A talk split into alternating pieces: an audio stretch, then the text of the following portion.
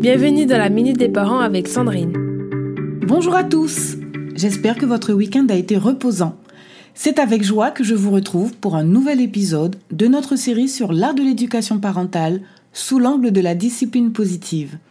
Je suis Sandrine, fondatrice de la Fabrique du Bonheur. Aujourd'hui, découvrons l'importance cruciale de la communication dans l'éducation de nos enfants. Il faut savoir que dès sa naissance, votre bébé capte le ton de votre voix et ressent votre état d'esprit. De ce fait, la communication parent-enfant se développe au fil de l'enfance car avec les années, vos conversations évoluent abordant des sujets de plus en plus complexes. Si vous souhaitez que vos enfants se confient à vous, gardez l'esprit ouvert même si les différences entre les générations se font ressentir.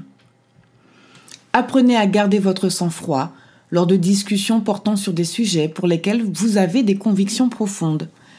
Car certaines conversations peuvent être délicates, voire difficiles. Vous pourriez avoir envie, par exemple, d'affirmer vigoureusement votre point de vue, mais pensez à prendre du recul.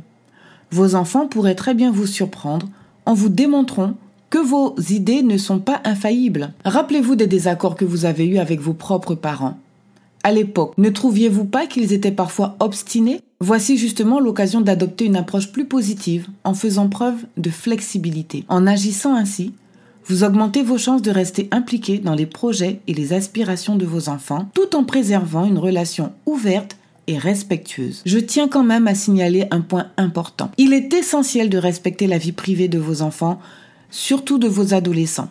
Évitez de fouiller leur chambre pour obtenir des informations ou des preuves de désobéissance.